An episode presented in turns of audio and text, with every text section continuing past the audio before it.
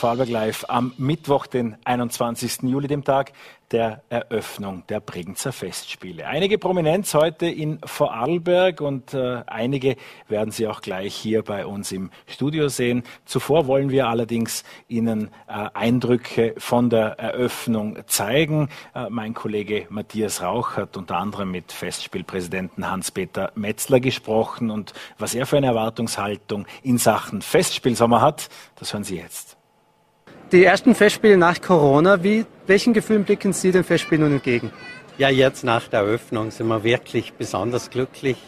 Vorher waren wir sehr angespannt, das ist eine schwierige Phase, auch über die Proben. Wir dürfen natürlich äh, keine äh, Infektionen bekommen, deshalb waren wir ein bisschen angespannt.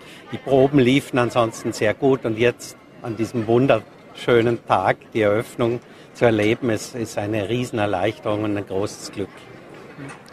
Es geht natürlich auch darum, die Kunst hochleben zu lassen. Auf was dürfen sich die Besucher nun diesen Sommer einstellen bei Ihnen? Ja, wir haben ein besonders reichhaltiges Jubiläumsprogramm mit über 80 verschiedenen Programmpunkten und Aufführungen. Ähm, natürlich das Wichtigste ist die Wiederaufnahme von Rigoletto am See. Das ist ja ein, war ein Verkaufsschlager äh, 2019 und, und mit diesem Schwung können wir eben in den Sommer kommen und, und die anderen Programme ähm, durchführen. Wir haben Nero, große Oper im Haus. Wir haben vier wunderbare Konzerte mit unseren Orchestern aus Wien und aus Vorarlberg. Wir haben auch Schauspiel und modernes Theater. Also wir haben ein ganz, ganz breites Spektrum. Was ist dabei Ihr persönliches Highlight? Mein persönliches Highlight ist eigentlich das Ergebnis äh, des Opernstudios, der Abschluss. Wir haben aber heute auch die jungen Sängerinnen und Sänger gehört. Das ist für mich immer ein Höhepunkt, diese Qualität und die Jugend auf der Bühne zu sehen. Der Bundespräsident nutzte die heutige Gelegenheit natürlich auch für mahnende Worte. Was nehmen Sie von seiner Rede mit? Ich glaube, er hat in, in über weite Strecken natürlich völlig recht. Äh, ich mag das auch gern, dass er gesagt hat, äh, es gibt Grund für Zuversicht, denn äh, die großen Bewegungen, die Konzerne, die Banken, die Finanzwelt hat sehr wohl erkannt, dass, ähm, dass das Thema äh, Klimakrise das dominierende äh, Thema ist für alle Menschen. Und die Politik traditionell tut sich immer ein bisschen schwer, die hinken immer ein bisschen nach. Die Menschen gerade durch die sozialen Medien und die Medien überhaupt und die, die Offenheit der Welt ähm, sind sehr viel weiter oft und, und, und spüren das und, und, und auch, auch Indust Menschen aus der Industrie sehen ein, dass was getan werden muss. Wir wollen ja äh, äh, diese wunderbare Welt erhalten und, und, und da muss man was tun und es gibt wirklich vernünftige Ansätze und ich bin generell zuversichtlich und ich glaube auch, äh, die Worte vom Bundespräsidenten waren Grund, in die Richtung zu denken. Und bei uns im Studio ist nun Bundeskanzler Sebastian Kurz. Herr Bundeskanzler, einen guten Abend. Vielen Dank für die Einladung. Der Koalitionspakt mit den Grünen sieht ja, das ist eine der Grundbausteine vor, dass bereits getroffene Entschlüsse nicht in Frage gestellt werden. Bei Infrastrukturprojekten Ministerin Gewessler hat nun ganz klar Infrastrukturprojekte, darunter auch die S18, in eine Evaluierung gestellt, also auch in Frage gestellt. Äh, was ist passiert?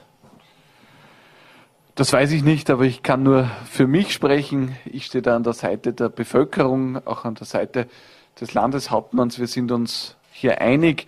Ähm, es ist ein notwendiges Infrastrukturprojekt, das auch schon vor langer Zeit beschlossen wurde äh, und somit auch umgesetzt werden sollte. Die möglichst direkte Autoverbindung in die Schweiz ist nun laut neuesten Plänen so etwas wie die Autobahnumfahrung von Lustenau oder eine Ortsumfahrung von Lustenau geworden. Äh, lohnt sich jetzt auch die mit ÖVP-Stimmen im Nationalrat getroffene Alternativenprüfung von weiteren Tunnelverbindungen oder bleibt es konkret beim bereits eingezäunten S18-Projekt? Ja, das Projekt ist geplant, es ist äh, äh, schon lange beschlossen, es ist ohnehin schon viel Zeit äh, vergangen. Ähm, und insofern äh, stehe ich zu diesem Projekt. Ich glaube, der Landeshauptmann sieht das ganz genauso und ich glaube, die Bevölkerung in Vorarlberg auch. Ähm, die Schweiz ist ein ganz wesentlicher Wirtschaftspartner für uns in Österreich, für Vorarlberg ganz besonders. Es gibt einen intensiven Austausch und ich glaube einfach, dass es wichtig ist, äh, dass wir in Österreich eine gute Infrastruktur haben, dass Menschen von der Arbeit äh, auch wieder zu ihrer Familie heim nach Hause kommen können. Das alles in einer erträglichen Art und Weise äh, und ein ständiger Stau äh, oder eine ständige Überforderung der Infrastruktur ist auch alles andere als gut für das Klima. Der Landeshauptmann, auch der Vorarlberger Landtag, hat beschlossen, dass neue Gesetze immer im Klimacheck bestehen können sollen, auch auf ihre CO2-Verträglichkeit geprüft werden sollen. Geht sich da das Bauen neuer Straßen überhaupt noch aus? Ja, selbstverständlich, denn äh, ich glaube, dass es vollkommen falsch wäre zu glauben, dass wir in Zukunft äh, das Klima dadurch retten können, dass wir uns nur noch im Verzicht üben.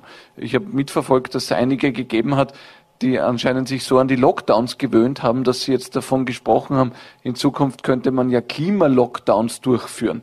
Also das kann ja nicht unser Zugang sein, sondern ich glaube, der einzig richtige Zugang ist, auf Innovation zu setzen, auf Technologie zu setzen und äh, da ist viel möglich. Ähm, wir haben nicht nur mehr und mehr Autos, die elektrisch betrieben äh, sind, sondern wir haben auch beim Verbrennungsmotor eine massive Entwicklung. Der wird einfach CO2 ähm, emissionsärmer.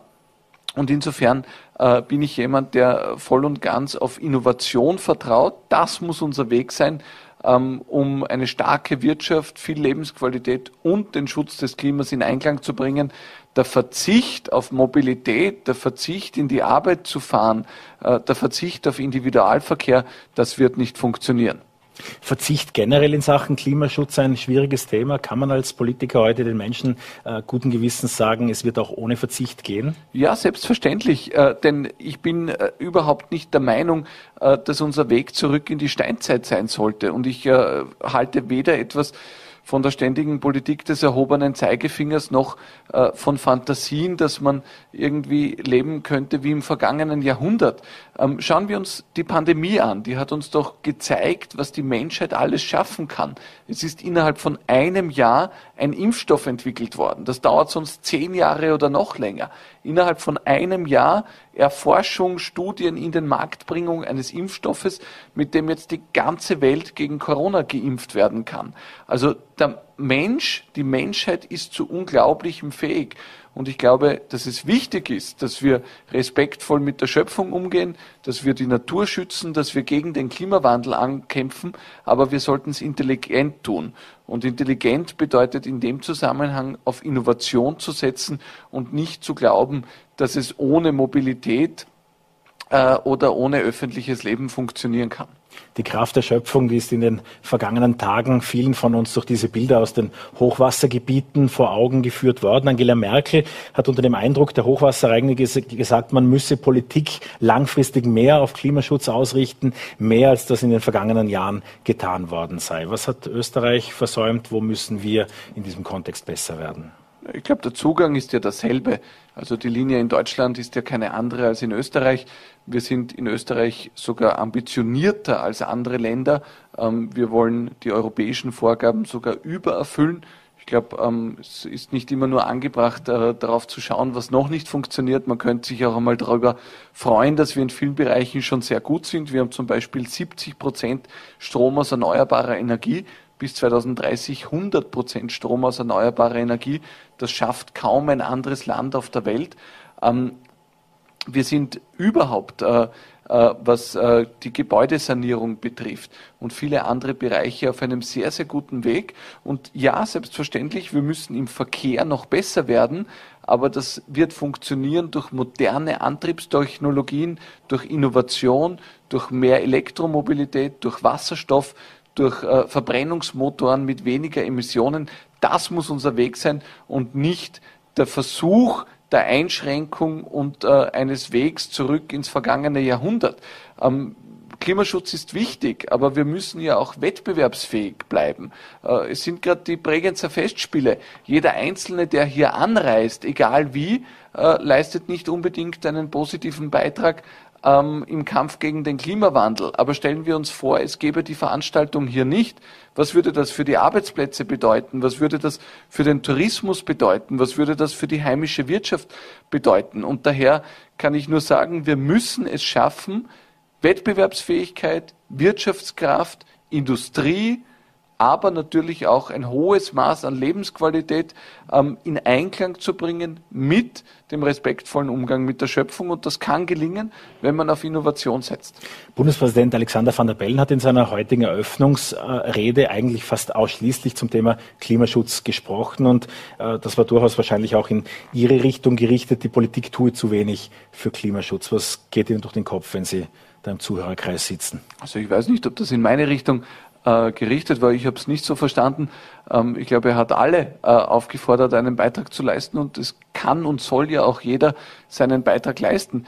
Ähm, ich halte nur nichts äh, davon, ähm, der, den Menschen ständig mit dem erhobenen Zeigefinger zu kommen. Ich glaube, dass das äh, nicht der richtige Ansatz ist, sondern wir haben hier alle gemeinsam eine Verantwortung in Österreich, in Europa und global auf der ganzen Welt. Österreich allein kann das Problem nicht lösen. Wir können Vorbild sein, wir können in gewissen Bereichen herausragend sein, aber es braucht schon einen globalen Schulterschluss. Und insofern bin ich zunächst einmal froh, dass auch die USA mittlerweile wieder bereit sind, die Pariser Klimaziele zu erfüllen.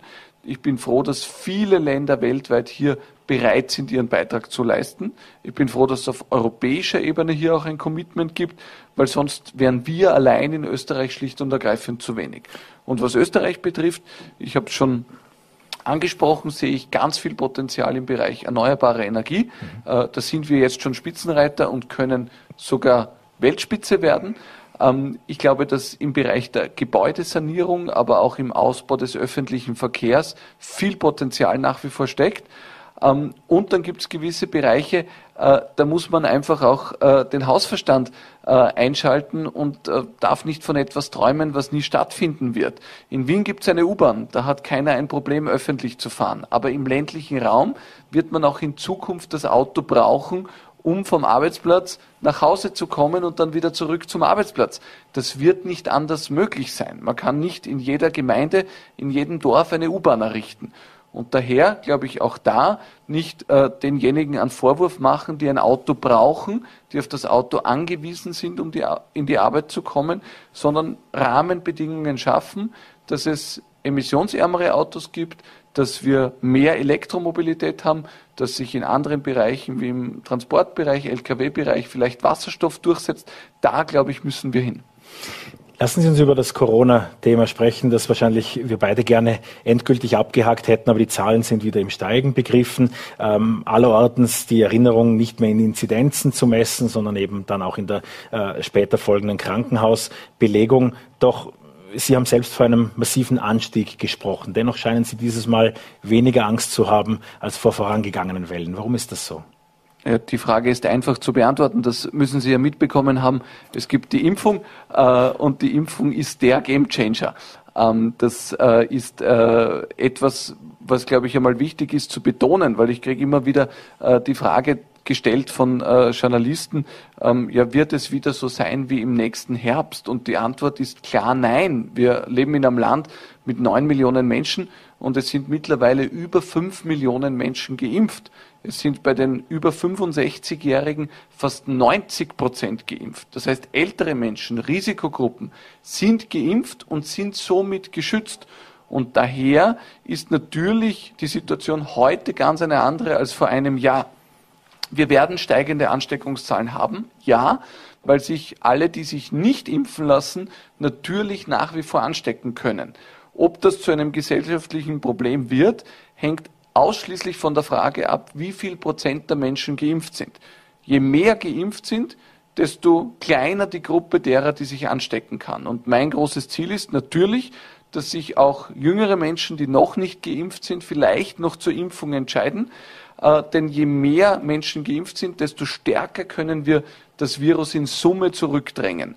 Was ich aber glaube, was absolut falsch wäre, wäre den Versuch zu machen, den, das Virus weiter mit Lockdowns zu bekämpfen, weil die Impfung ist definitiv die bessere Antwort auf Corona als der Verzicht, als der Lockdown und äh, sozusagen die Einschränkung unseres Lebens und unserer Grundfreiheiten. Jetzt gibt es ja noch diese eine Gruppe der Bevölkerung, die auch dank Homeschooling äh, mit sehr vielen Änderungen leben musste den vergangenen eineinhalb Jahren. Äh, die unter Zwölfjährigen, die sich auch derzeit einfach nicht impfen lassen können, weil der Impfstoff noch nicht zugelassen ist. Mit welcher Änderung rechnen Sie in diesem Bereich?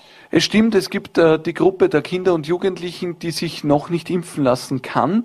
Ähm, das Gute ist, ähm, bei Kindern und Jugendlichen verläuft die Krankheit auch bei einer Ansteckung im Regelfall äh, nicht mit einem schweren Verlauf. Ähm, es haben sich sehr, sehr viele Kinder und Jugendliche bereits angesteckt und die Zahl der schweren Verläufe ist da sehr selten. Gott sei Dank. denn diese Gruppe kann noch nicht durch die Impfung geschützt werden. Ich bin trotzdem der Meinung, dass wir auf jeden Fall die Schulen im Herbst wieder aufsperren müssen, auf jeden Fall im Präsenzunterricht ähm, starten sollten. Und äh, der Bildungsminister hat da auch in Zusammenarbeit mit mir ein ähm, Konzept entwickelt, dass ein möglichst sicherer Schulbetrieb äh, auch möglich sein wird. Das wird bedeuten, dass wir wieder auf intensives Testen in der Schule setzen wollen. Ähm, ja, es gibt dort keine hundertprozentige Sicherheit, weil die Kinder und Jugendlichen noch nicht geimpft sind. Aber ich glaube, ähm, dass trotzdem der Präsenzunterricht wichtig ist für die Kinder, für die Familien, für den Bildungserfolg. Und daher, glaube ich, sollten wir diesen Weg gehen.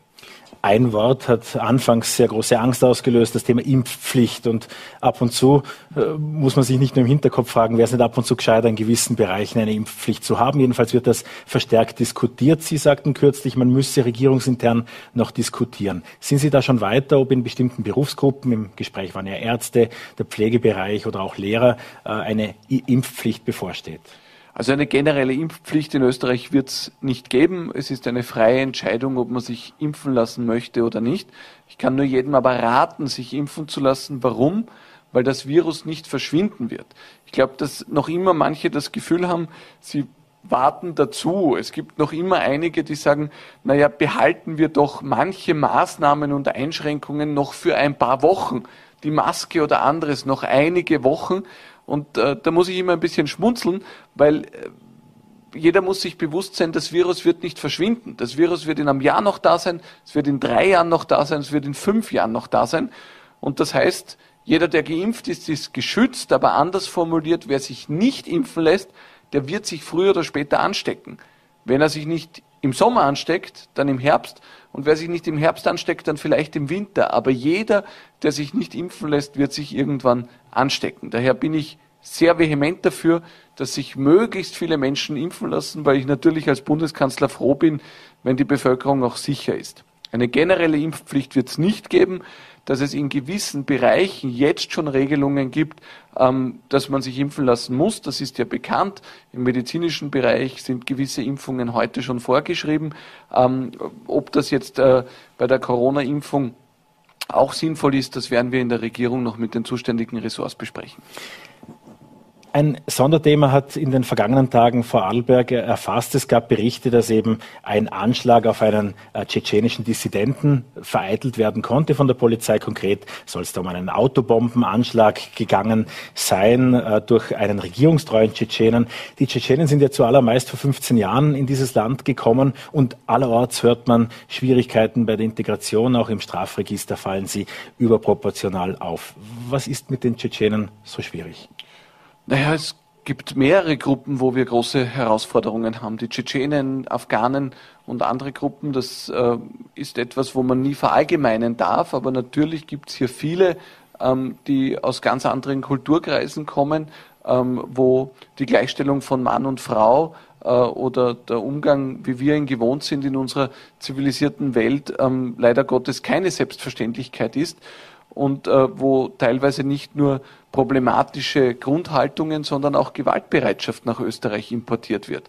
Ähm, und daher bleibe ich auch bei meiner Linie, ähm, dass ich gegen die unbeschränkte Aufnahme ähm, in Österreich bin, weil ich äh, glaube, äh, dass natürlich, äh, wenn eine sehr hohe Zahl an Menschen aus Tschetschenien, Afghanistan oder anderen äh, Ländern zu uns kommt, die teilweise sehr schlecht ausgebildet sind, äh, wo es teilweise eine sehr andere äh, auch kulturelle Prägung gibt, das ist äh, dann oftmals ein massives Integrationsproblem. Ich glaube, man sollte nie den Fehler machen, zu verallgemeinen und so zu tun, als wären alle gleich, nur weil sie aus einem Land äh, kommen. Aber Sie haben vollkommen recht. Wir haben bei den Tschetschenen, aber auch bei den Afghanen ähm, eine proportional ähm, sehr oft ähm, problematische Situation, ähm, eine, eine höhere äh, Zahl an Personen, die sich hier auch strafrechtlich etwas äh, zu Schulden kommen lassen.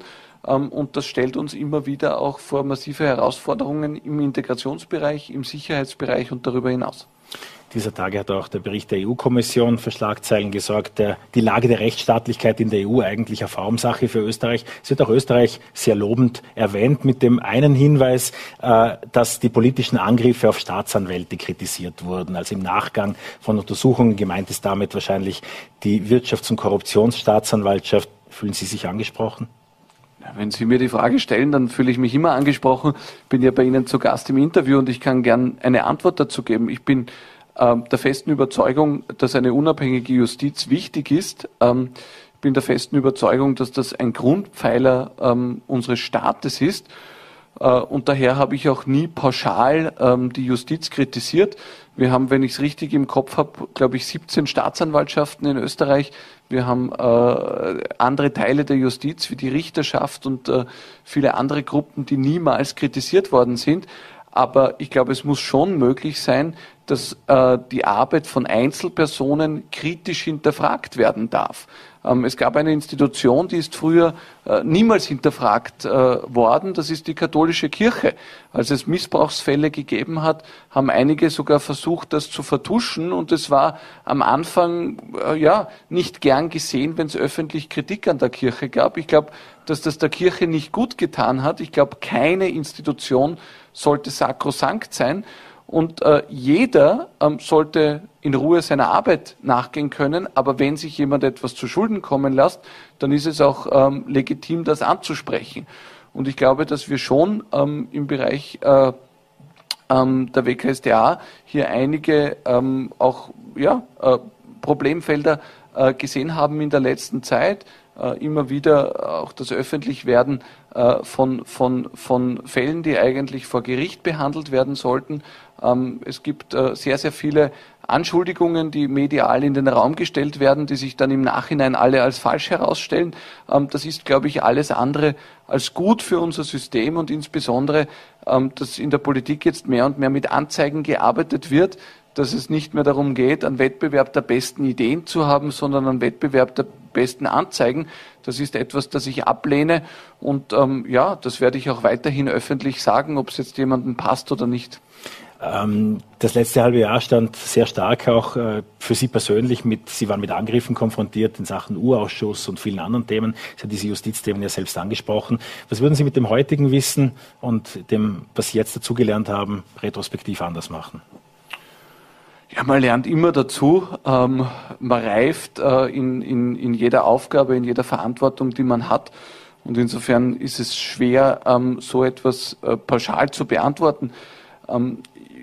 Versuche es vielleicht so. Ich habe mich äh, stets in meinem politischen Tun immer bemüht, mein Bestes zu geben, ganz gleich, ob in der Migrationskrise, jetzt in der Pandemie oder bei vielen anderen Themen. Ähm, mein ganzes Team und ich, wir arbeiten hart, wir arbeiten fast rund um die Uhr und bemühen uns einfach einen positiven Beitrag für unser Land zu leisten. Ähm, natürlich, äh, jeder, der viel arbeitet, äh, macht auch da und dort Fehler, trifft Fehlentscheidungen. Das gehört auch dazu. Ich glaube, dadurch sollte man sich auch nicht entmutigen lassen. Das ist ganz normal, wenn man viele Entscheidungen trifft. Ähm, aber ich äh, kann ähm, ja sehr, sehr ehrlich beantworten, dass ich stets versucht habe, mein Bestes zu geben. Und das werde ich auch weiterhin tun. Und was ich sicherlich nicht zulasse, ist, dass ich mich durch diese Politik der Anzeigen äh, von meiner Arbeit abbringen lasse. Ähm, das äh, werde ich nicht tun und das wäre, glaube ich, auch absolut falsch. Herr Bundeskanzler, vielen Dank für den Besuch bei Vorarlberg Live. Vielen Dank. Und wir machen hier im Studio einen fliegenden Wechsel und wollen weiter zum Thema Klimaschutz, aber auch der Energiewende ganz generell sprechen. Auch die Straßenverbindungen dürften ein Thema sein. Ich freue mich sehr, dass der Vorarlberger Staatssekretär im Klimaschutzministerium bei uns zu Gast ist, Magnus Brunner. Einen schönen guten Abend. Einen schönen guten Abend.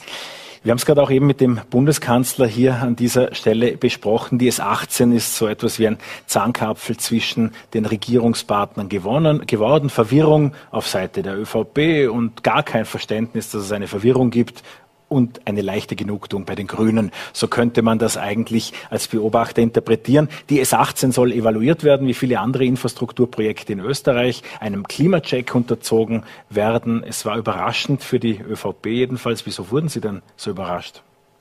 Ja, diese Diskussion hat natürlich zu großen Verunsicherung geführt in den letzten Tagen und Wochen bei der Bevölkerung, bei der belasteten Bevölkerung. Äh, und es wurden die Länder vor den Kopf gestoßen. Also evaluiert sind diese Projekte ja alle schon worden. Gerade die S18, eines der meist evaluiertesten Projekte überhaupt im Infrastrukturbereich. Ähm, ja, man kann evaluieren, überhaupt keine Frage, aber wir brauchen rasch Klarheit, Sicherheit für die Bevölkerung, vor allem für die Bevölkerung, die hier vom Verkehr so übermäßig belastet, belastet ist. Sie haben diese Evaluierung im ersten Moment hinter vorgehaltener Hand etwas üppiger kritisiert als dann vor laufenden Kameras, vor eingeschalteten Mikrofonen. Was ist denn hinter den Kulissen passiert? Ja, wir waren natürlich überrascht von, äh, von der Ankündigung der Frau Bundesministerin, die Straßenprojekte äh, zu evaluieren. Und wie gesagt, das hat zu Verunsicherung überall geführt. Und äh, da haben wir rasch eine Klarheit gefordert über den Sommer. Das ist sicher möglich und wir erwarten uns eine Klarheit, eine Sicherheit für die Bevölkerung bis in den September. Das wurde jetzt auch so angekündigt und auf das warten wir. Und dann gehen wir davon aus, dass die wichtigen Straßenprojekte, die wichtigen Entlastungsprojekte dann auch weitergeführt werden können, wie beispielsweise die S18. Glauben Sie daran, dass die S18, so wie sie jetzt als CP-Variante geplant ist, der einst gebaut wird? Ja, diese Variante ist ja auch äh, hin und her geprüft, rauf und runter geprüft worden in den letzten Jahren. Und äh, diese letzte Variante, CP-Variante, ist von der ASFINAG selber als die Variante eingestuft worden, die am meisten Umsetzungswahrscheinlichkeit äh, mit sich bringen wird. Also wir brauchen eine Lösung, wir brauchen eine Entlastung für die Bevölkerung im ganzen Rheintal. Das geht von Lustenau über Höchst bis Bregenz bis Alltag bis Hohenems. Die Menschen wollen entlastet werden. Und wenn das die sinnvollste Variante ist und die wahrscheinlichste Variante für die Umsetzung ist, dann ist sie eine gute Variante das Erneuerbaren Energieausbaugesetz. Einen schwierigeren Namen für ein zukunftsweisendes Thema hätte man wahrscheinlich kaum wählen können, aber es wird von der Regierung als Durchbruch gefeiert. Konkret geht es ja auch darum, bis 2030 äh, den Energiebedarf Österreichs komplett aus erneuerbaren Energieträgern zu bestreiten. Ähm, ist das realistisch? Ja, das ist realistisch. Äh, das ist das größte Energiepaket, das wir in den letzten 20 Jahren auf den Weg gebracht haben. Ähm, es ist äh, seit der Liberalisierung des Energiemarktes eigentlich das größte Energiepaket. Und äh, es ist auch ein Rieseninvestitionspaket in die heimische Wirtschaft, gerade im regionalen Bereich. Wir stellen eine Milliarde Euro zur Verfügung jedes Jahr auf die nächsten zehn Jahre. Ähm, und ich glaube auf der einen Seite, dass wir mit äh, ganz technologiespezifischen Lösungen auch für jede einzelne Technologie, Photovoltaik, Wind, Wasser, hier einen Schritt weiterkommen werden und auf der anderen Seite eben auch ein großes Investitionsprogramm für die Wirtschaft erreicht haben. Es ist ein tolles Paket, es ist ein riesengroßes Paket ähm, und wir freuen uns jetzt auf die Umsetzung, weil es viele Möglichkeiten auch bietet. Für die Wirtschaft auf der einen Seite, aber auch für die Menschen, für die Bevölkerung äh, auf der anderen Seite. Jeder kann mitmachen. Wir haben beispielsweise die Erneuerbaren Energiegemeinschaften ins Leben gerufen, eine sehr innovative Form, wo jeder Einzelne, jede Einzelne zusammen mit dem Nachbarn, mit der Landwirtschaft, mit dem nachbarschaftlichen Betrieb äh, Ökostrom, erneuerbaren Strom produzieren und dann auch gemeinsam verwenden kann. Das ist neu, ist in Europa neu und das hilft uns, glaube ich, schon, äh, dass die Menschen mitmachen, weil wir können diese Energiewende und unsere Ziele insgesamt nur erreichen, wenn alle mitmachen. Und dieser Zusammenhalt, dieses Zusammenarbeit ist, glaube ich, äh, ganz entscheidend. Das gilt ja dann auch im übertragenen Sinn für Bund und Länder, denn die Eigensicht der Vorarlberger ist ja immer die, möglichst gut, am besten die Besten im Westen zu sein. In dem konkreten Fall ist es allerdings so, dass Vorarlberg ja auch in der Kritik steht, bisher von der Windkraft beispielsweise völlig die Finger zu lassen und auch bei der Photovoltaik darauf zu vertrauen, dass die Menschen freiwillig sich äh, Photovoltaikzellen aufs Dach schrauben. Ähm, mächtige Energiemanager, zum Beispiel auch vom Verbund, sagen im VN-Interview, das geht sich nicht aus. Da wird es weitere Initiativen der westlichen Bundesländer Salzburg, Tirol, Vorarlberg brauchen. Naja, jede Technologie macht nicht überall Sinn. Also man muss schon aufpassen, wo, wo die Technologie Sinn macht. Es ist natürlich so, dass die Windkraft eher im Osten äh, beheimatet ist, weil dort der Wind regelmäßig bläst. Im gebirgigen, im Berggebiet ist es vielleicht nicht so sinnvoll. Äh, da gibt es die Wasserkraft dafür, die entsprechend ausgebaut werden muss. Photovoltaik geht überall, ja, das stimmt. Aber ich glaube, Vorarlberg hat da die letzten Jahre schon gezeigt, dass, äh, dass es ein, ein Vorreiterland in Österreich ist und die unterschiedlichsten Initiativen des Landes, gerade in Richtung Photovoltaik, aber erneuerbaren Ausbau insgesamt, sind auch wirklich Vorbilder in ganz Österreich. Und ich bin äh, überzeugt davon, dass äh, Vorarlberg da auch auf dem Weg zu diesem Ziel 100 Prozent erneuerbaren Strom einen wesentlichen Beitrag leisten wird. Das heißt, das, was dann auch die Menschen interessiert, Windräder in Vorarlbergs Bergen, wahrscheinlich eher nicht. Äh, allerdings äh, Photovoltaikanlagen an Berghängen durchaus ja. Durchaus, ja. Also natürlich hat oberste Priorität die Photovoltaikanlagen auf den Gebäuden, auf den Dächern. Äh, die zweite Priorität ist dann auf den versiegelten Flächen und erst die dritte Priorität, deswegen gibt es da auch Abschläge äh, für Photovoltaikanlagen, die auf der freien Fläche äh, ausge, aufgelistet werden.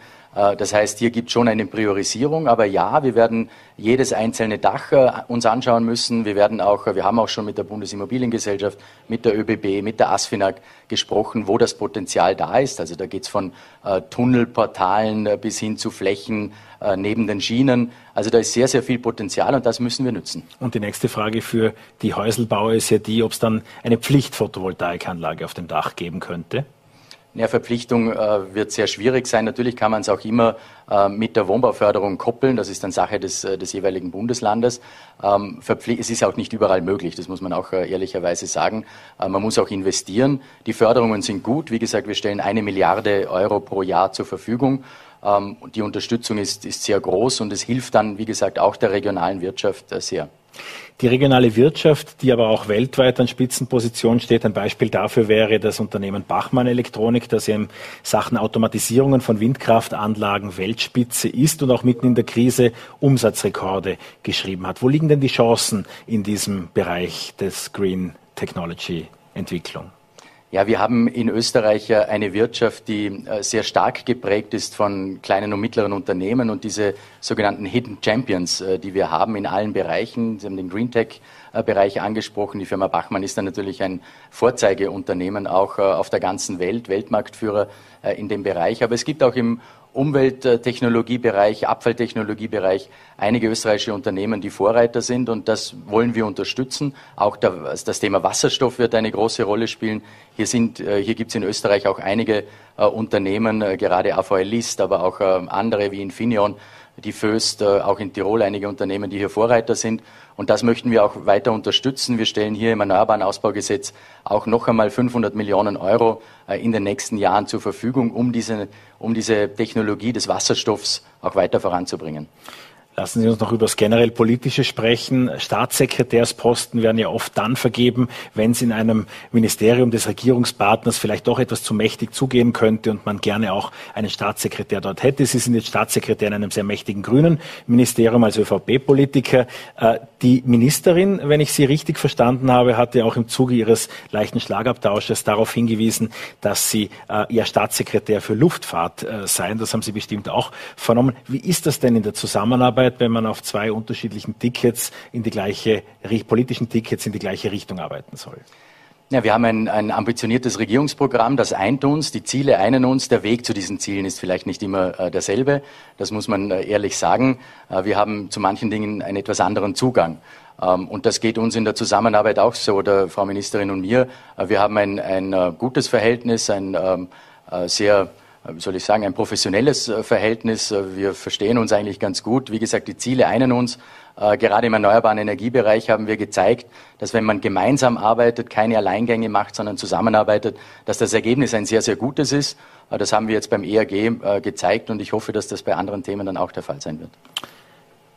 Dann frage ich den Staatssekretär für Luftfahrt aber auch noch daran, wie es denn der Luftfahrt zurzeit geht. Ist die Rückkehr zu einem Niveau der Vorkrise überhaupt wünschenswert? Äh, wie, wie planen die großen Airlines? Wie sehen auch die Sanierungsverträge mit der Auer etc. aus? Was ist in den kommenden Monaten und Jahren zu erwarten? Ja, die Luftfahrt war natürlich äh, als erstes betroffen von der Krise, am stärksten betroffen und wird wahrscheinlich auch noch am längsten von der Krise, von der Pandemie äh, betroffen sein. Es gilt jetzt, glaube ich, dazu zu schauen, dass wir den Restart der Luftfahrt einfach auch nachhaltig gestalten. Nachhaltigkeit und Flugverkehr schließen sich ja auch nicht aus. Also es gibt ja viele äh, Initiativen, gerade auch in Richtung alternative Treibstoffe, äh, E-Fuels äh, im Luftfahrtbereich, die sehr vielversprechend sind. Also hier müssen wir ansetzen. Wir können aber auch technische Dinge machen, wo wir CO2-Emissionen verringern. An- und Abflug beispielsweise, das gerade zu gestalten. wir haben 100.000 Tonnen CO2-Einsparungen in einem Jahr nur mit diesen technischen Anpassungen geschafft. Äh, das entspricht ungefähr 2000 Mittelmeerflügen. Also da ist einiges am Tun. Und jetzt aus der Krise heraus äh, müssen wir die Nachhaltigkeit, den Klimaschutz natürlich auch äh, im Fokus halten. Aber auch die Airlines mit neuen Geräten und anderen Dingen leisten hier einen, einen guten Beitrag.